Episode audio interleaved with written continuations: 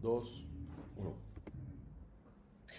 Muy buenos días, Puerto Rico y el mundo, desde Chicago todavía. Carmen Enid Acevedo, son las 8 y 10 de la mañana y a esta hora Bonita Radio se enciende para compartir, conversar con ustedes de lo que ustedes tienen derecho a saber. Hoy es un día en que dejé los espejuelos, pero no importa, nos quedamos con estos espejuelos. Estamos a punto de salir mañana para Chicago. Todavía tenemos muchas reuniones que atender hoy y lo primero que tengo que decir es que le agradezco a todos y todas los que se conectaron el pasado viernes eh, a las 9 de la noche, hora de Puerto Rico, 7 de la noche, hora de Chicago.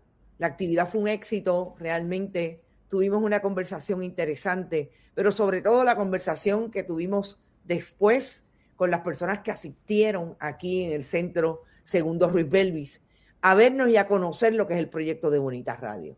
Realmente tengo que agradecer a todos los que han estado dispuestos por escuchar lo que es Bonita Radio, escuchar lo que queremos hacer en términos de la conversación con esta diáspora que está aquí en Chicago y que se organiza desde diferentes comunidades muy diversas.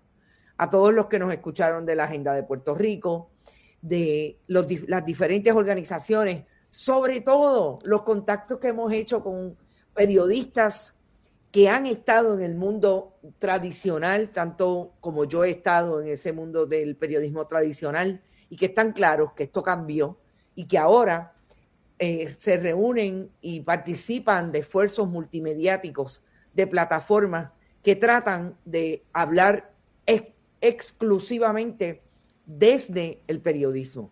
A todos y todas, muchas gracias. Hoy todavía tenemos dos o tres reuniones porque créanme que esto es bien interesante y es en grande lo que viene para el 2023. Así es que gracias a todos y a todas. Por ahí está Miguel, Miguel Ángel Díaz Pagán. Inaru Guasábara dice, excelente programa. Gracias, Inaru. Por ahí está Neida Soto, Yani Moreno, Edgar García, todos los que están por ahí, buenos días, bonitos, y el staff de Bonita, excelente inicio de semana. Cuídate mucho, Carmen.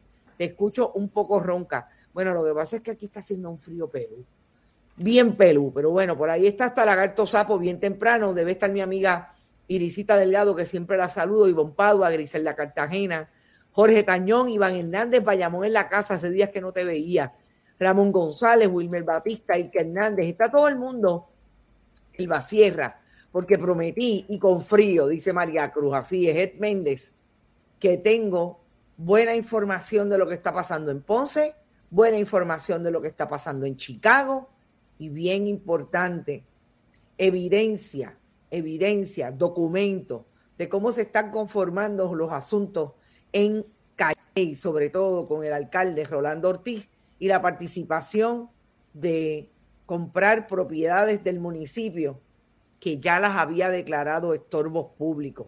Bien interesante.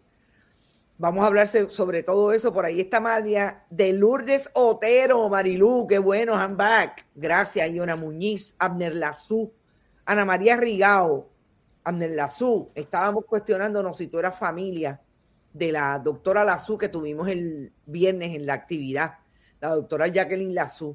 Luisa Pérez Cruz también está por ahí desde Luquillo, Carmen Rosa. eh, Gladys Esther Cuevas, como siempre, desde Vega Baja, Puerto Rico, Rosa Ureña, Yari, Alfonso Padua, Ivonne Padua debe estar por ahí al ladito del, al ladito del compa, que siempre están conectados desde Connecticut, en Masaya, Lourdes desde Texas. Miren a ver, queremos capítulos en donde quiera que haya un puertorriqueño y la diáspora puertorriqueña en Estados Unidos tiene personas, tiene boricuas en todos los estados. Bueno, yo quiero, Poloquiles también está por ahí. Yo quiero empezar por hacer el resumen que siempre hago. Vamos a hablar de Calle. Vamos a hablar de lo que denunció por un lado Eliezer Molina, que recogió la colega periodista Sandra Rodríguez Coto. Y es porque vamos a descifrar, gracias a las fuentes de información que no nos fallan y a pesar de que estamos en Chicago, siempre nos mantienen a la voz y entramos a hacer nuestro análisis y nuestra investigación a partir de esa información que eh, denunció el pasado jueves, entiendo, Eliezer Molina, eh, y que ubicaba al alcalde comprando una propiedad en el pueblo. Yo les voy a dar información de que es más de una propiedad y sobre todo lo que he analizado y he podido investigar desde acá, sobre lo que está haciendo Rolando Ortiz eh, en el municipio de Calle y que lo coloca entonces más tarde teniendo acceso a los estorbos públicos. Vamos a hablar del alcalde de Ponce. ¿Te está gustando este episodio? Hazte fan desde el botón apoyar del podcast de Nivos. Elige tu aportación y podrás escuchar este y el resto de sus episodios extra. Además, ayudarás a su productor a seguir creando contenido con la misma pasión y dedicación.